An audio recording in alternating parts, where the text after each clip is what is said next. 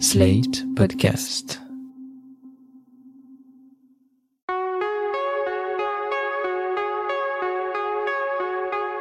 Je m'appelle Thomas Messias, je suis un homme blanc, cisgenre, hétérosexuel, et puisque cet épisode sort le 21 juin, je me suis dit que c'était le moment idéal pour parler du monde de la musique. Vous écoutez Mansplaining épisode 117. Flore Benguigui, le MeToo de la musique n'a pas eu l'importance qu'on aurait voulu. Le monde de la musique est traversé par le sexisme de part en part. Invisibilisation des artistes féminines, misogynie ambiante dans les paroles de chansons, violences sexistes et sexuelles, cet univers n'échappe pas à la domination masculine, bien au contraire. Dans cette interview, on évoque tous ces sujets avec Flore Benguigui, qui est à la fois chanteuse au sein du groupe L'Impératrice et créatrice du podcast Chercher la femme et des soirées du même nom. Est-ce que tu te souviens de la première fois où tu t'es dit, soit en tant que musicienne déjà, soit peut-être avant, que le milieu de la musique était sexiste? Les gens n'ont pas du tout idée du sexisme de cette industrie. Même à mes débuts, alors même que moi, je viens du jazz à l'origine. J'ai fait des études de, jazz, de chant jazz. Donc c'est vrai que c'est la pire euh, sous-couche dans la musique, euh, vraiment, où là, le sexisme est à son euh, paroxysme. Il y a très très peu de femmes dans le jazz. Et en plus, comme il y a ce côté musique savante, musique live aussi, il y a beaucoup de choses qui se passent dans les clubs de jazz, la nuit. Alors même que voilà, j'ai commencé là-dedans, je me rendais pas du tout compte. en fait, j'étais très habituée à être entourée d'hommes qui étaient voilà pour la plupart en plus extrêmement sexiste. Mais j'avais vraiment intégré ça. Et en fait c'est venu bien plus tard. Disons que j'avais conscience du sexisme euh, en tant que chanteuse dans l'impératrice. Pas forcément euh, de la part de mes camarades. C'était plutôt de la presse des médias que j'avais senti euh, quand même pas mal de sexisme. Surtout par le fait que j'étais la seule femme. Donc forcément je faisais l'objet de remarques sexistes. Je me rappelle d'ailleurs d'un article du Monde. Un article sur un concert qu'on avait fait au Casino de Paris. Et le mec c'était évidemment un mec qui avait écrit ça avait parlé du groove et du jeu de guitare ou de synthé de dégâts et moi, il avait parlé de mes bottes blanches et en disant que j'étais ravissante, mais que mes interventions étaient grotesques. Donc ça avait été un premier euh, signe sympa. Et en fait, je pense que vraiment le vrai déclic et surtout le déclic euh, militant euh, a eu lieu au moment de Musique Tout, la branche musique du mouvement MeToo. Et là, j'ai commencé à me rendre compte qu'il y avait un vrai problème. Et surtout, j'ai commencé à me sentir concernée parce que effectivement, moi, je me disais, mais moi, ça va, je suis protégée, euh, tout va bien, euh, j'ai une carrière, j'ai le droit d'écrire des chansons, j'ai le droit de les chanter. Donc, euh, je me disais, j'ai pas à dire quoi que ce soit là-dessus. Et c'est grâce à Tout qu'est sortie une affaire qui s'appelle l'affaire Spleen à la fin de l'année 2020. Il y a un article, un très beau article dans Néon, s'il y en a qui ça intéresse. Et c'est cette enquête-là qui m'a fait un peu comme une onde de choc et je me suis dit, waouh, je suis allée chez ce type. Donc, j'ai vécu des choses qui ont très, voilà, au sexisme et à voir au harcèlement. C'est à partir de ce moment-là que je me suis dit, ok, oui, en fait, il y a beaucoup de problèmes et il y a beaucoup de choses euh, qu'on vit auxquelles on ne fait pas attention et qu'il faut, euh, voilà, qu'il faut que les choses euh, changent. Ce témoignage sur Spleen, il est encore sur ton compte Instagram, il est en story épinglé. Chaque jour, je me dis, est-ce qu'il faut que je l'enlève? Parce que il a attaqué une femme en diffamation il y a pas longtemps. Il a perdu, heureusement, mais voilà, c'est ce procédé de silenciation fait suffisamment peur. Mais c'est vrai que oui, ma story sur ça est toujours présente sur mon compte. Pour parler de chercher la femme, donc tu parles de femmes du monde de la musique dans plein de domaines qui sont, malgré tout leur talent, sont restés euh, très très très longtemps invisibles. Toi, c'est le fruit, je pense, d'années à te rendre compte que les femmes étaient invisibilisées, mais est-ce qu'il y a eu un déclic particulier qui fait que tu t'es lancé ou... J'ai toujours aimé euh, la radio et je voulais vraiment euh, faire quelque chose à la radio, mais je savais pas vraiment quoi. Et j'avais fait une émission sur Tsugi où on m'avait invité à parler de jazz et j'avais parlé de groupes vocaux de jazz, donc il y avait beaucoup de femmes. Et je m'étais rendu compte en faisant les petites recherches pour préparer cette émission que j'aimais ça en fait, aller fouiller les tréfonds de l'internet pour trouver des histoire de femmes euh, extraordinaires dont on n'avait pas connaissance. Et c'est à partir de là que Sugi m'a dit, mais si t'aimes ça, euh, propose-nous un truc, on, peut te laisser une émission. Et en fait, euh, je me suis dit, bah oui, les femmes dans la musique, c'est mon domaine, je me sens d'en parler, je connais bien.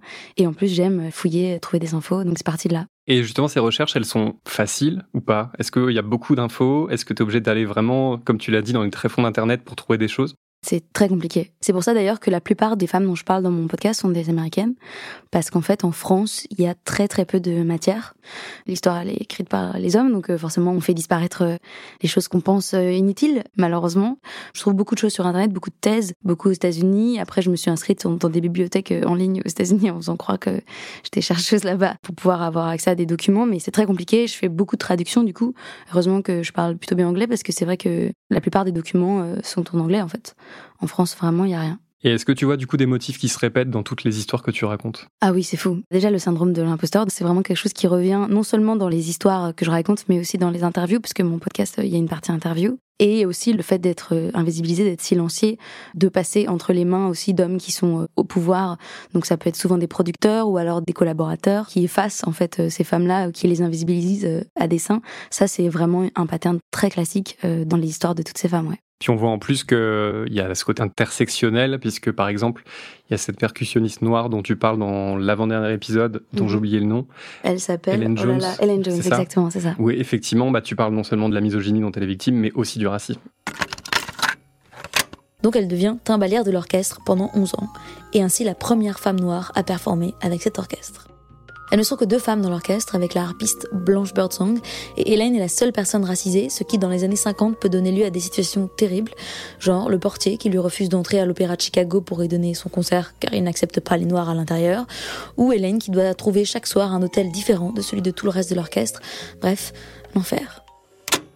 Ça fait partie euh, encore plus de l'histoire euh, des femmes aux États-Unis et c'est beaucoup plus documenté qu'en France ou en France. Le fait de ne pas avoir de statistiques sur ça, mine de rien, euh, moi je trouve que c'est un problème parce qu'on a encore plus de mal à, à connaître la place des femmes dans l'industrie de la musique en France, mais aussi des femmes racisées.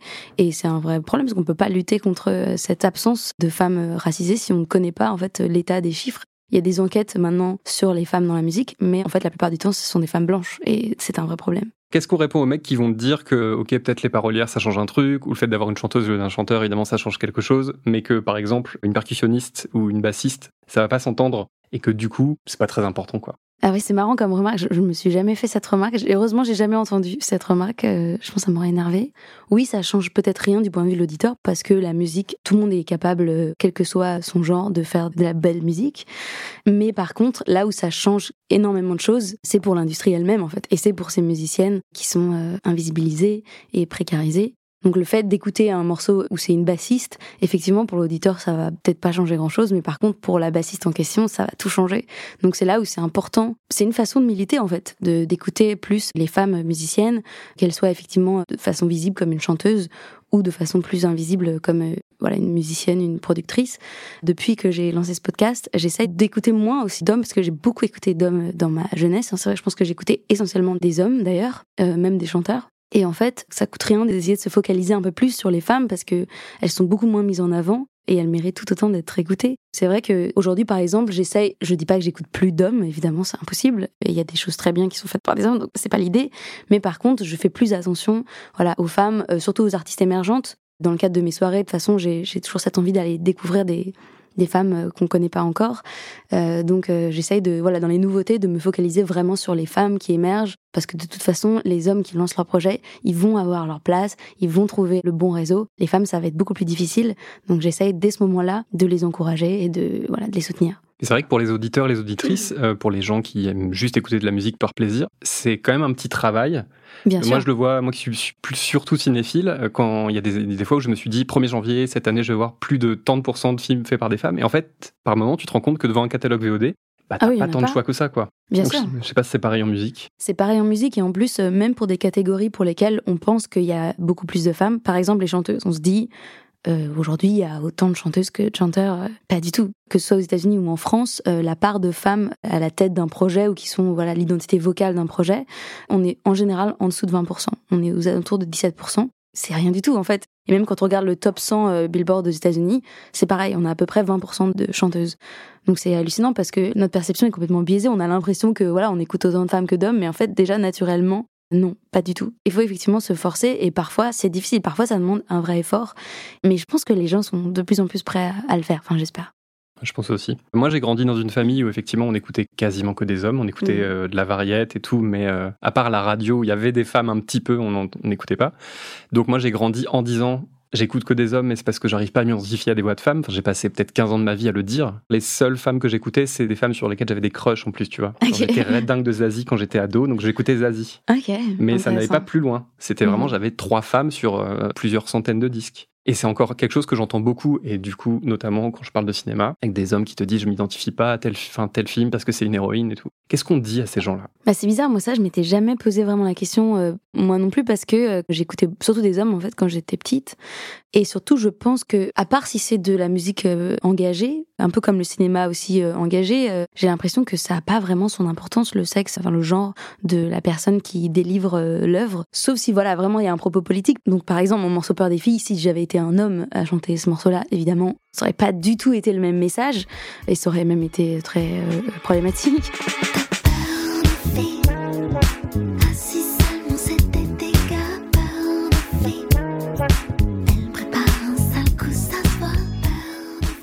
Les chansons d'amour, les chansons de rupture. J'ai beaucoup, beaucoup écouté Miosek, par exemple, quand j'avais 18-20 euh, ans. Et donc, euh, je me serais pas vu écouter les mêmes chansons par des femmes, à l'époque. Hein. Faudrait voir, mais j'ai l'impression que peut-être c'est très masculin, alors ça. Parce que les femmes, comme on écoute de toute façon plus d'hommes qui chantent, en plus, ce qui est drôle, c'est que même les chansons chantées par des femmes euh, sont très souvent écrites par des hommes, en plus. Donc, finalement euh, tout se mélange et puis il n'y a pas vraiment de logique là-dedans. C'est vrai que les femmes, elles ont souvent pas le choix de toute façon. Euh, elles sont obligées de se nourrir d'univers masculin parce que c'est ce qu'on leur propose en majorité. Oui, et en plus, euh, souvent, ça peut être des chansons très sexistes d'ailleurs qu'elles se retrouvent à chanter malgré elles. Par exemple, He hit me and it felt like a kiss. Donc il m'a frappé, c'était comme un baiser, qui est un morceau des années 60, qui était chanté par un groupe qui s'appelle The Crystals, donc un, un girls band en plus, mais qui avait été écrit par un homme en fait, qui était écrit par Jerry Goffin. Et en plus, ce qui est assez fou dans l'histoire de ce morceau, c'est que il avait été euh, censuré, enfin pas censuré, mais il avait disparu euh, des radios à l'époque parce qu'il avait été jugé un peu compliqué quand même. Et en fait, euh, il est ressorti dans les années 90 parce que Courtney Love a, a, chanté ce morceau, mais en en faisant en fait un hymne contre les violences conjugales, alors même que c'était un morceau qui était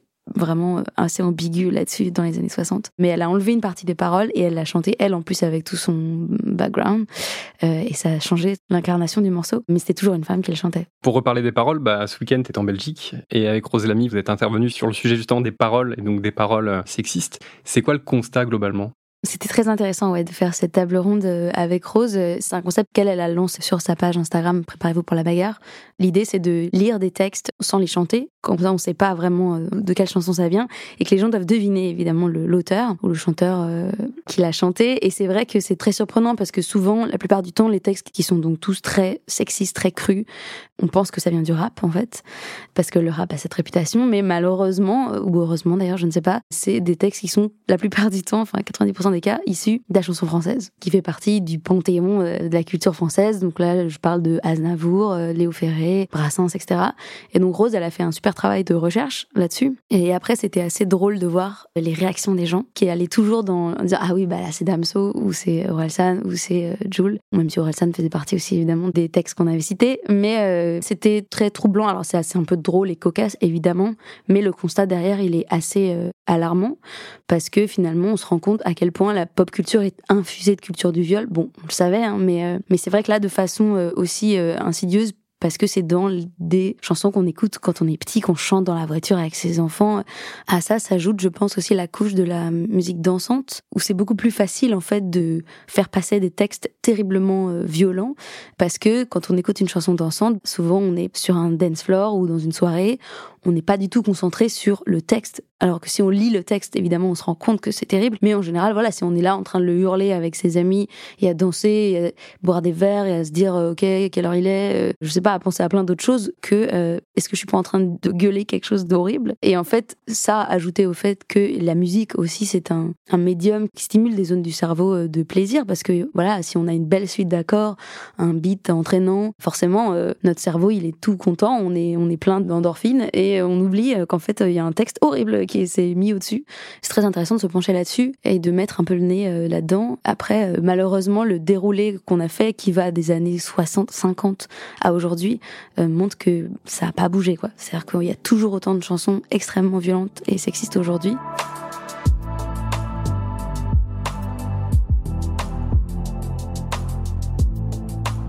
Toi, dans l'impératrice, du coup, t'es la seule femme, vous êtes six, t'es avec cinq hommes. Comment tu vis le fait de ne jouer qu'avec des hommes? Est-ce que des fois tu dis pas, hum, ça aurait été cool de pouvoir intégrer plus de meufs? Euh, oui, ça c'est un truc, euh, c'est un peu mon combat aussi depuis certaines, depuis plusieurs années. Le fait, le problème c'est que nous on est un petit groupe euh, indépendant, on est dans un label indépendant qui s'appelle Microclimat Et c'est vrai qu'on a la même équipe technique qui est évidemment constituée que d'hommes depuis des années.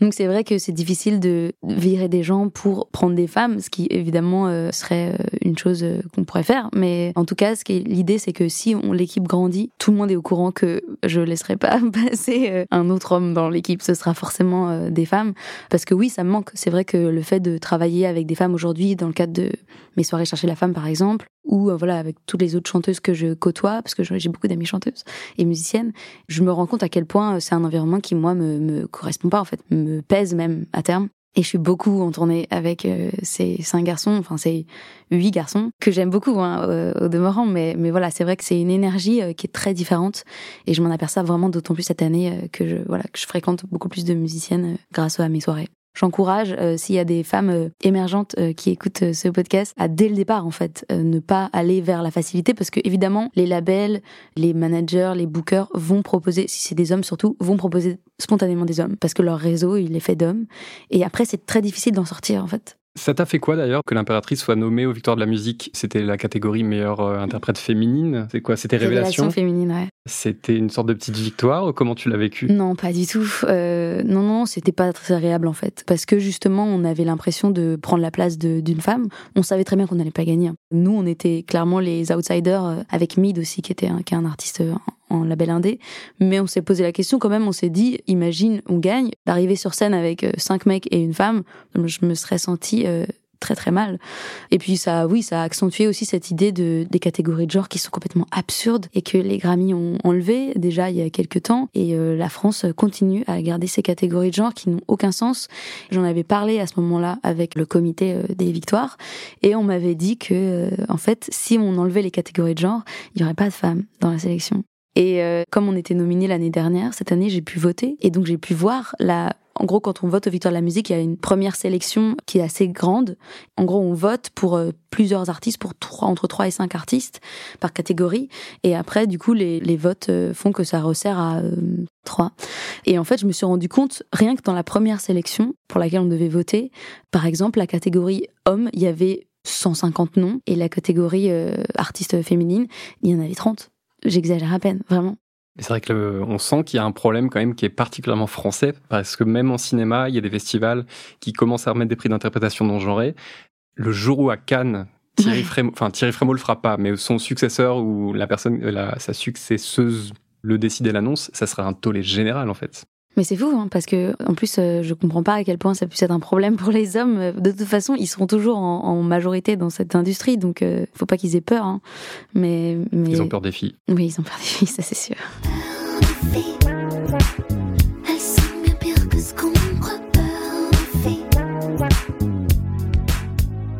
Tu parlais de spleen euh, au début de l'interview. Tu fais partie de celles qui se sont exprimées, euh, qui ont raconté ce qu'elles avaient vécu, etc., etc. Puis tu relayes les paroles des autres.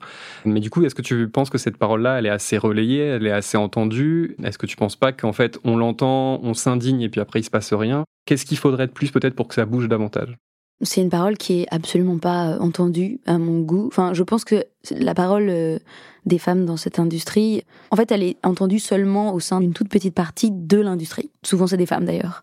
Euh, moi, je le vois même à travers mon podcast, mais la plupart des gens qui écoutent mon podcast, c'est des femmes. Et en plus, c'est souvent des femmes de cette industrie, enfin, des femmes qui sont musiciennes ou qui vraiment s'intéressent de près au sujet. Le grand public, malheureusement, même MeToo auprès du grand public, on n'a pas eu l'écoute euh, escomptée, disons. Alors, euh, Music Too, qui est donc un phénomène beaucoup plus euh, petit, franchement, non, c'est vraiment, ça a pas eu l'importance ce qu'on aurait voulu. Le fait est qu'il y a aussi en plus beaucoup d'attaques en diffamation. Ça vaut pour MeToo en général, mais ça vaut aussi pour Music Too. Donc euh, les femmes ont de plus en plus peur aujourd'hui de prendre la parole sur le sujet. Il y a énormément de backlash. À partir du moment où j'ai commencé à prendre la parole de façon un peu plus frontale, des gens qui se sont euh, offusqués et qui disaient que c'était pas ma place. Si tu pouvais euh, être la conseillère de la ministre de la Culture ou être la ministre de la Culture toi-même, pourquoi pas, mais c'est dommage oh parce que tu chanterais sans doute moins. Est-ce que tu vois en tout cas des mesures ou des directions qu'il faudrait absolument prendre pour que, d'une façon générale, je parle pas que des violences sexistes et sexuelles, mais pour que les inégalités de genre et pour que la place des femmes, ça évolue dans le bon sens, enfin, et notamment en France? Ouais, c'est une question compliquée hein, parce que je suis pas, je suis pas la ministre de la culture. Euh, moi, je suis très pour euh, les quotas, j'avoue. C'est un sujet qui divise aussi. Toutes les femmes musiciennes à qui j'en ai parlé, on est toutes assez d'accord là-dessus sur le fait que De toute façon, on n'y arrivera pas en laissant l'ordre naturel des choses euh, faire sa loi. Et puis en fait, on se rend compte que c'est quand même l'argent le nerf de la guerre. Donc les quotas, le fait de donner des subventions seulement à des institutions, des festivals qui sont paritaires. Mais ça, c'est quelque chose que le CNM, le Centre national de la musique, fait déjà. Il y a des subventions qui sont pas données s'il n'y a pas un respect euh, de la parité. Donc ça, c'est vraiment super. Même si voilà, ça a l'air un peu euh, chiant et, et, bête comme ça, mais euh, c'est comme ça que ça marche aussi. C'est comme ça qu'on va réussir à pousser, à, à, donner un peu plus de place aux femmes dans cette industrie. Et puis après, ça se fera naturellement, effectivement, parce qu'on aura pris l'habitude d'appeler des femmes pour leur donner des places sur des festivals, dans des, des rôles dans des institutions, etc. Et après, je pense aussi que malgré tout, alors là, peut-être que je, je, serais plutôt ministre de la Justice, je pense, ou de l'Intérieur, je sais pas. Mais je pense qu'il y a aussi quelque chose à faire à ce niveau-là, au niveau légal, en fait, de protéger plus les femmes dans cette industrie, parce que cette industrie, elle attire pas les femmes, elle leur donne pas de place, aussi parce que c'est une industrie qui est encore très dangereuse, en fait. Par exemple, dans le cadre du procès Spleen, de la Spleen, Spleen est mise en examen, il y a beaucoup de plaintes, plusieurs dizaines de plaintes, mais euh, le procès n'a toujours pas eu lieu et on n'a aucune idée de quand aura lieu le procès. Par contre, son procès en diffamation, il, est passé. Euh, il y a eu, il y a eu un appel. Il a voilà, il y a eu deux procès déjà. Donc il y a aussi des choses à, voilà, à arranger et à fluidifier. Il faut assainir cette industrie. Et donc ça, ça passerait aussi potentiellement par euh, la loi. Moi-même, j'ai peur. Hein. C'est vrai que moi, je prends la parole assez librement sur le sujet, mais je me dis à un moment, ça va me tomber dessus et ça va faire mal. C'est très difficile. Merci Flore. Merci. Désolée, on finit sur ah une note hyper euh, ah sombre. Mais il y a plein de belles choses aussi dans la musique. pour compléter cet entretien, un conseil lecture, Toutes pour la musique, dans lequel la journaliste Chloé Thibault nous raconte la grande histoire des femmes et du féminisme dans le monde de la musique. Un très bel ouvrage, rempli d'interviews passionnantes, qui contribue lui aussi à donner davantage de visibilité aux musiciennes et à réfléchir sur leurs conditions de femmes et d'artistes c'était Mansplaining. N'hésitez pas à vous abonner au podcast sur votre plateforme favorite, à mettre des cœurs et des étoiles et à laisser des commentaires. Vous pouvez aussi écrire à mansplaining@slate.fr ou nous contacter via le compte Instagram Mansplaining Podcast. Mansplaining est un podcast de Thomas Messias, produit et réalisé par Slate Podcast. Direction éditoriale Christophe Caron, production éditoriale Nina Pareja. Montage, réalisation et mixage Mona Delahaye avec l'aide de Clémentine Amblard. Cet été, on vous retrouve pour des hors-séries de mansplaining et on espère que vous serez au rendez-vous.